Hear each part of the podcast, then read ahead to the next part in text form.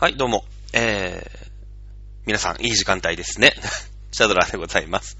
まあ、相変わらず、なんかあれだよね。あの、挨拶慣れてないですよね。ということで、さあ、あの、今週はですね、まあまあ、なんか、ね、ちゃんとニュース見てるよ。見てるよ。先週だって自分で言ったもん、ニュース見るよって。ね。だけど、ニュース、いや、見たんで、見たの。じゃあ、ちょっと気をつけようと思って、もうさ、いい大人なんですよ。もう20歳、30とかと違うんですよ。もう 43? 今年。マジで。なの。で、まあ、世の中の43ってちゃんとしてるじゃん。で、子供がいないから、その、パパどうなってるの？みたいなね。こう、違う違う、あの、うーん、なんていうの、これ何？みたいなの聞かれないの。で、ほぼほぼその、なんていうのかな。質問を受けないわけよね。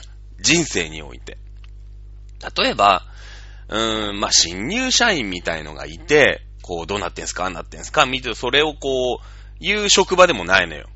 もう、なんていうの、こう、産休から復帰した方、だからもともとその、あって、もともとちゃんとこう、レベルがあって、まあ、1、2年お休みしてた方が戻ってきてたりとかするから、まあ、そういうのもないし、まあもう子供もいないから、ね、あの、こう、なん、これって何？みたいなのを、ちゃんと、こう、聞かれることっていうのもまずないじゃないですか。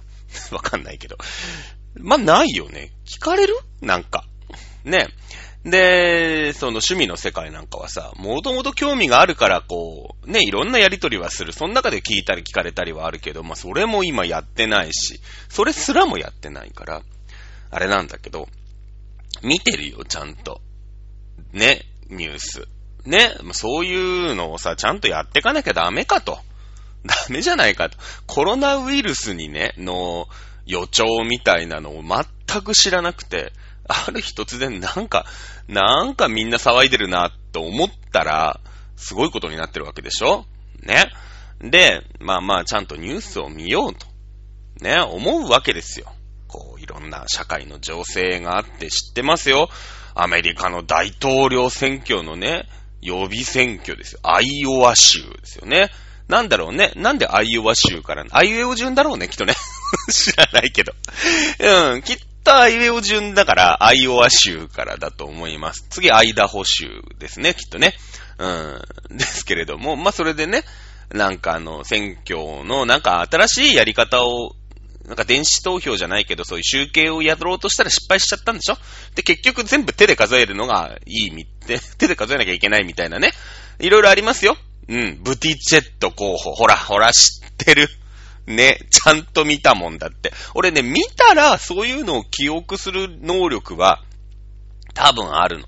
見てないだけの話。その、ね、見知ったことをね、あの、記憶する能力とかはきっとあるんだけど、見てるの。ね。見てるけど、まあまあ、でも大統領選挙2割、コロナ8割みたいな感じじゃん。もう、なんか見れば見るほどさ、その、なんだろうね、そんなに関心あるのかな？わかんないけど、まだ僕がぬるいのかもしれないんだけど、まあ、サーズだろうが、マーズだろうが、新型コロナウイルスもなんて今度つけんだろうね。なんか、ヨーズみたいな。なんか、なんかつけるじゃん？きっと。知らんけど、知らんけどきっとつけるじゃん。今はほら、なんだろう。ね、新型コロナウイルスって言い、言わ、言わなきゃいけないからさ、やってるけど、きっと、なんか、国立遺伝子なんたら研究所みたいなところがね、きっとジュネーブとかにあるんだと思うんだけど、知らないけど、ああいうのって全部スイスに作っときゃいいみたいなね、とかありますから、きっとジュネーブにあります何か本部が。まあそれをね、今回はこう、何か、そういう風に呼びますって後から言うじゃん、きっと。東日本大震災の時も、あの地震は東日本大震災っていうことにしますって後からつけた、じゃない、東北大地震とか言ってたもんね、最初の頃ね。うん。で、まあ、ニュースよく見たの。その、まあ、なんだろう、いわゆるこの番組半分みたいなとこはあるんだよ。この番組で、俺らニュース見てやったぞっていう10分のトークが欲しくて見たっていうのはある。その動機としては極めて不純。うん。極めて不純だけれども、でも見たの。見たよ、ちゃんと。ね。で、まあでもさ、その、もう、瀬戸際っていうの、水際っていうの、なんだか知らんけど、対策としてはさ、もう無理じゃん。だって、潜伏期間がさ、まあ2週間だと言われてるわけですよ。で、潜伏期間2週間あったら、もうどうにもなんないと思うよ。その、いや、それこそさ、旅行に来た人を2週間、今、今はね、その、やりますよ。なんか、もうこんだけになっちゃったら、なんかあの、豪華客船みたいなの人たちをさ、ねえ、なんか、よくやってんじゃん、ジャパネットとかでさ、世界一周旅行だなんだなんて言って。まあ、僕はあんまり詳しくないですけど、今やっぱ中国マネーってすごいだろうから、じゃあ、ジャパネットのね、世界一周旅行の豪華客船みたいなのが、もう、あれでしょ？何パーセントがじゃあ中国のね、別にヘイトスピーチをするつもりはないですけど、今回別に中国でね、あの、流行りましたからしょうがないですけど、じゃあ何パーセントが中国人なんだということなわけじゃない。だって、ね、その、もう、当時、日本が一番ブイブイ言わせたさ、1990年前ね、バブルが崩壊したのが約92年から93年ですから、えー、90、まあ、85、6年ぐらいかな、一番こう、ブイブイ言わしてね、それこそ、あの、ハワイに行ったら全員日本人みたいなさ、ね、その、な、グッチのお店行きますね、ルイ・ヴィトンのお店行きますなんつってもうあっさるように買っていたわけ。今の中国と一緒だよね。もう、初めてさ、その戦争で負けて初めて小金持って、日本がもうバブルでみんながお金が稼いでお金持ちになって、じゃあ、行くぞって言ってみんな漁ってた時代。まあ今の中国と一緒だよね。割とそういうとこあるじゃん。もう、ヨドバシ行っちゃう、どうさーって買ってるもんだって。うん。ね、いう中でさ、じゃあ中国の人をね、最初の段階で、あの、来る人をね、2週間、じゃあ、なんていうの、その検疫で検査しますっていうのは、じゃあできるかって言ったら、対応が遅れてますって言うけど、無理でしょ、だって。その、それこそ環境立国じゃなかった観光立国だなんて言ってるわけでしょ？日本なんて。で、なってくると、じゃあもう、中国、ね、中国人じゃないけど、だけじゃないよ。だけじゃないけど、今、割とその、中国がさ、まあ、直行便が動かせませんとか、まあ、いろんなことがあるけど、結構日本ダメージ食らってっからね、今ね。うん。特に客商売関係。だってさ、その街に行ったらさ、中国人いっぱいいるじゃん。うん。これね、東京だけの騒ぎじゃないんですよ。結構ね、地方の観光都市の方が、中国人の人多いですよ。僕、もう3、4年、もう何年 ?5 年ぐらい前になるのかな？に、あの、まで、北海道で仕事をしてたんですよ。で、北海道でさ、仕事を、まあ5年ぐらいやってたの。32からね、37、8ぐらいまで仕事してたの、北海道で。そしたらね、やっぱ北海道は多い。すごい多いよ。日本どこ、日本はほら、日本人が多いからね、東京に。だから、あん、まあでも多いなって思うじゃない電車乗っててもさ、お店入ってても、あ、中国の人いっぱいいるなって思うじゃん。ね。だけど、アメ、え、いやいや、の、北海道は、まあ、それ、まあ、北海道はまずロシアっていう、よくわかんない、またね、また一つあるから、余計に多いなって思うんだけど、今だって、やっぱ北海道で観光の仕事しようと思ったら、中国語とロシア語は分かってなきゃダメですよ、みたいなね。その、じゃあサイパンで仕事、グアムで仕事したい、ハワイで仕事したいなら日本語を覚えてくださいよ、みたいな感じには今もうなっててるわけ。もう、もう、もうだってもっとすごくなってるはずなんですよ。僕がいるのは、いたのはもうたかだか、もう5年も結構前の話ですから、なってくると、結構ね、あの、食らってると思うよ。この、この景気に与え、与えるダメージって、まあ、世界経済に与えるインパクトもでかいしね。日本経済に与えるインパクト、まあ、言うてお隣さんの国なわけで、多分だって日本の中で、日本に来る観光客の、なんていうの、何人何人っていう国籍調べたら中国が一番多いんじゃないの？知らない、知らんけど、知らんけど、適当だけど。ね。あのー、だと思うんだよね。うん。ということで、ニュースを一生懸命見たけど、あの、バラエティに富んだニュースがあんまりないじゃん。で、なんだろうね、その NHK、日本放送協会かな？えー、を、まあまあ、道を見ようと思って見て、まあ、その、なんていうのかな、変に煽るじゃん、民放って。あんま好きじゃないんだけど、民放のニュースって。ね、で、あとほら、やっぱ民放って、まあ、先週も言ったんだけど、やっぱ資本主義だからさ、その、需要のあるところには供給しますよっていうスタンスなわけよ。例えば、メルカリでマスクが9000円、一箱ね、500円ぐらいのマスクが9000円でも、じゃあ、なんで9000円で出すかって言ったら、買うやつが、買うやつがいるから9000円で出す。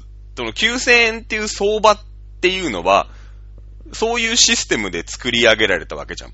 それが10万円だったら誰も買わないから商売にならないんだけど、9000円っていう価格が、まあ実際あったとして、あの、いろんなやつが9000円で出してるっていうことは、そこでの資本主義的なやり方、やり口っていうのがあるわけでしょ。だからその9000円。株とかそうだよね。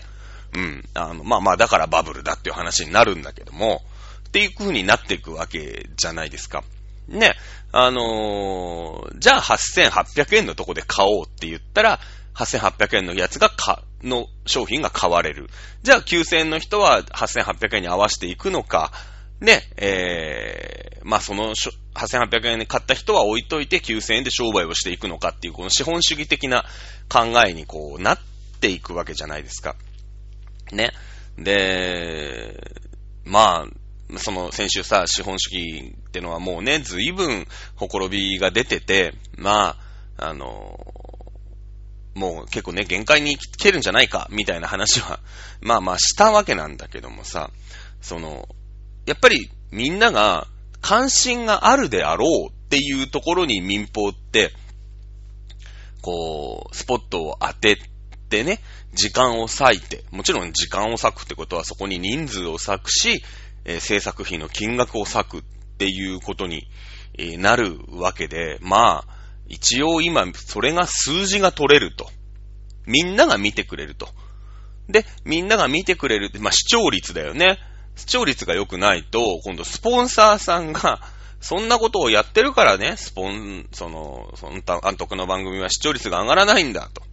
ね、視聴率が上がらないってことは、あの30秒の CM 何人の人が見てくれてるのよと。ね、1%、えー、数字が下がるときに、じゃああの、ね、CM を見てくれる人が何人減るんだと。お金出しませんよっていうことで、一生懸命数字を取ろうとして、みんなが見てくれるであろうという話題を引っ張ってさ、やるわけじゃない。今は、今それでいいのかもしんないけど、もう、割とお腹いっぱい。俺なんかも多分、2, 2日3日ぐらいでもう結構お腹いっぱいなってんの。その、随分深掘りしてるよね。例えば、致死率の問題だったりとか、あの、ね、今中国では何人発症して何人死んでてみたいなさ、まあ亡くなっててって言わなきゃいけないのかなみたいな。ってことはもう、ね、インフルエンザみたいに流行ったら、まあとんでもない人がね、まあ亡くなるんじゃないかみたいな。ただやっぱ中国のその衛生のね、やつと、その、しかもさ、なんかコウモリ食ったとか、なんかその辺、なんでしょ 知らないけど。いやいや、中国は4000年の歴史だから、まあ、いろんなものを食べる。もう、その、これは NG とかっていうのは基本ない。いや、それこそ、その、奥のね、農村部とか行ったら、犬とか猫すら食べる。割と、ちょっと、まあ普通の感、普通の感覚というか、日本人の感覚としては、あの、ペットというイメージがあるからね。あの、ちょっとこう、どうなのそれっていう感覚って当然あるし、僕もあります。僕猫大好きだから。ね。えー、なので、あるんだけど、でも、それと同じ感覚がきっとクジラにあるわけでしょそれは、僕らはクジラは食べ物だし、僕らは静岡の人間ですから、えー、静岡ってね、意外に捕鯨が盛んだったんですよ。30年、40年前っていうのは。で、割と、その、クジラの、まあ、いわゆる竜田揚げという、クジラを、まあ、竜田揚げにした。何のひねりもねえな。まあまあ、クジラの竜田揚げっていうのは、本当に庶民のありきたりなおかず。まあ、ね、えー、東京の方に来た、ね、引っ越してきたら、全然そんな料理はなくて、まあもちろん、その捕鯨っていうのがね、えー、厳しくなってきたっていう、まあ時代背景も当然あるんだけど、ただ、クジラの料理っていうのは非常に静岡ではよく食べられてて、僕にとっちゃ割とね、ソウルフードみたいなとこがちょっとあって。で、まあ今でも調査捕鯨なんて言って年間何頭みたいなぐらいは、まあ、クジラを取ってるんだけど、随分回復したらしいんだけどね、水産資源的にはね。で、まあ、その今高級料理なんですよ。クジラベーコンなんつってさ、こんな薄っぺらペラペラって入って1500円みたいなのよくあるじゃない？まあ今、それはさっきも言ったように需要と供給の関係だから、とても高級料理なんだけど、まあそんな静岡の人間だ、静岡っ子だから、たまに無償に食べたくなる時がある。そして大してうまくない。あるじゃない？そういうのって。その、まあ大人になってさ、なんだろう、これすげえ好きだったんだよなっていう子供の頃のものって、たまーにすごく食べたくなるんだけど、毎回大したうまくない。ね。のが、まあ、クジラのタスタ揚げとか、あとね、なんだろうな、フライドチキンって書いてある、20円か30円ぐらいの、薄いね、なんだろうあれ、ポテトチップっていうのかなそうね、5センチかける5センチ、5センチの円ぐらいの、5、6センチの丸いね、パリパリのポテトチップスとも違う、なんか変な油っぽい揚げたね、やつ。えー、なんだ、カルビ味とね、な、何味だったかな？黒と白の袋に入ったのは、あれね、まあ、たまにさ、今だ、まあ、駄菓子なんていうのも結構ブームみたいのもあって、よく、まあ、駄菓子屋なんてのもあるよね。あのー、スーパーとかさ、まあ、モール、テナントとかなんかで、駄菓子屋さんみたいな、わざとこう、古めかしい感じのね、あの、お店のせコンセプトみたいので内装してるようなのとかあるじゃない？たまに入るんだけど、いい大人で。まあ、逆にいい大人が入るのかもしれないけどさ。絶対買っちゃうよね。で、食べるんだけどさ、まあ、油、しみしみでさ、大してうまくないんだよ、毎回。で、なん、化学調味料の味しかしないしね、どうせ。全然うまくないんだけど、毎回買うよねっていうものあるよね、みんな。みんななんだろうね。あの、これ、毎回、毎回思うんだけど、毎回うまくねえなっていう、ああいうジャンク系ね、あの、いたら教えていただきたいなと思いますけれども。まあ、そんな感じでさ、あの、犬猫食べる話から、クジラの話になって、まあ、いつも言うように脱線しましたけれどもね。いうことなわけじゃん。で、まあ、日本のさ、その致死率というか、やっぱ健康状態みたいのもきっと違うから、で、ね、日本ではそんなに死なないみたいな特集をもうずーっとやってるんだけど、いやもういいよと。で、マスクがさ、まあ、なくて、もうマスクよりも、マスクってその飛沫感染だから、その、まあもちろん肺炎のウイルスなんで、咳とか当然出るんだけど、その、くしゃみ、咳くしゃみという症状があんまり肺炎に、まああるけど、あるよ、あるんだけど、まあ咳は出るか。ね。というよりも、その、日本人でさ、最初に感染した人ってドライバーさんだったじゃない？中国のさ、観光バス、中国のね、ツアーの観光バスの運転手さんで、えー、その人がなっちゃったんだけど、その人も別に、その密閉された、あの、観光バスの中にいたから、映っちゃったわけじゃないんだって、どうやら。あの、まあもちろん、だってそ、そんなの映ったらさ、その観光バスの、まあ30人、40人ぐらい乗れるのかな？わかんないけど、このでかい観光バスってもっと乗れる？の人とか全員なってなきゃダメなわけだけど、なってない人もいるわけじゃない。で、どうやら、その、ハクションってくしゃみとか吸って咳とかコンコンってしたらさ、椿が出るじゃないですか。で、それを触っちゃったらしいの、手で。で、まあ、足でもいいんだけど。で、それで目かこすったりとかさ、あのー、すると、こう、そっから入っちゃうみたいなね。そういう感染経路らしいのよ。どうやらよくみ、よく考えると。で、むしろちゃんと手を洗うみたいな。だ次はさ、あの、いやいや、もうマスク、その飛沫というかね、空気感染じゃないんだと。どうやらなんかこう、例えば手すりであったり、エスカレーターであったり、うーん。なんかそのバスのさ、ね、じゅまあその上り下りするときのタラップみたいなのがあるじゃない？で、そういうのとか、あとバスの人はさ、その中国の方降りた後にさ、そのバスの掃除とかをするわけだよね。だからいろんなところを触るわけじゃない。ベタベタ、ベタベタ触りながら掃除をする。その時にどうやら映ったんじゃない、感染したんじゃないかみたいなのが言われてて、いや、すごいね。あの、除菌タオルなんていうのあれ。除菌ティッシュが、もう、もう売れ始めてるから、言っとくよ。もうなくなるからね。なくなるけど、まあ、僕が今言ってるぐらいだから、メーカーももう気づいてて、この間話したんだけど、除菌スプレーと除菌タオルは次に絶対売れるから、今増産かけてますという話で、もう実際売れてんの。もう先週、そのマスクはもうないと。そしたらマスクはみんな買い占めたあげく、効果は、まあ期待よりはね、ないと。で、どうやらその、触った触らないみたいなところの問題だっていうんで、もう次に売れるのは除菌スプレーと、あの、使い捨ての手袋だっての、その、いわゆる普通の手袋の下に、その手袋を、あの、お寿司屋さんのさ、100円寿司とかで、あるじゃない？